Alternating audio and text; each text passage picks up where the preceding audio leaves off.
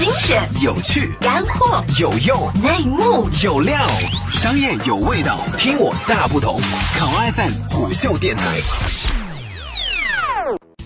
大家好，这里是虎嗅电台，我是婉儿，欢迎收听。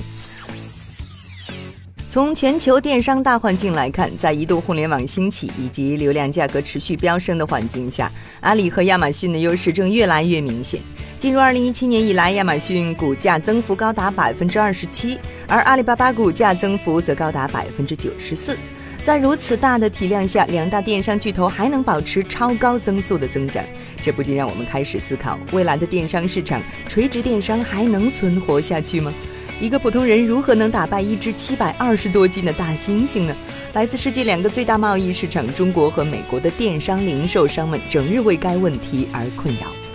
鉴于亚马逊和阿里巴巴的巨大成功，许多人认为电子商务的游戏已经结束了。亚马逊已经系统化的将产品类别商品化，包括图书、家居用品、电子产品、服装、食品杂货等。而阿里巴巴的天猫和淘宝平台则吸引了数百万 SKU 的市场份额和大众想象力，并真正打造出了一个全球性的一切商店。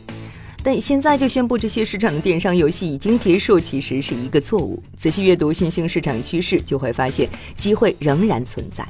在这里，数十亿美元的初创企业可以从一开始就认识到千禧一代全球大众市场的机遇，从而繁荣发展。我写过很多关于千禧一代购买习惯的文章，而理解这些新兴趋势的关键是重新定义大众市场。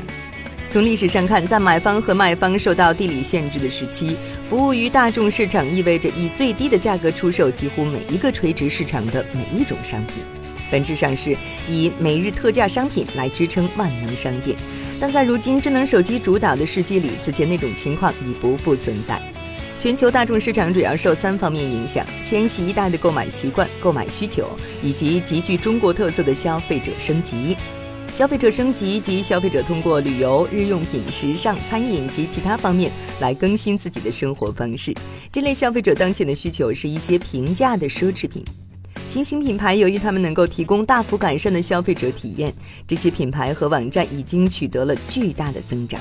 像 Dollar Shave Club 这样新电子剃须刀品牌，七十三 House 这样的中国女性鞋品牌，House 这样的家居装饰垂直电商平台，还有为手工艺提供重塑的 Darby Smart 和小红书，都是电商市场成功发展的典范。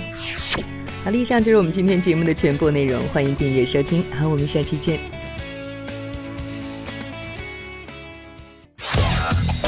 性化商业资讯平台，考拉 FM 虎嗅电台。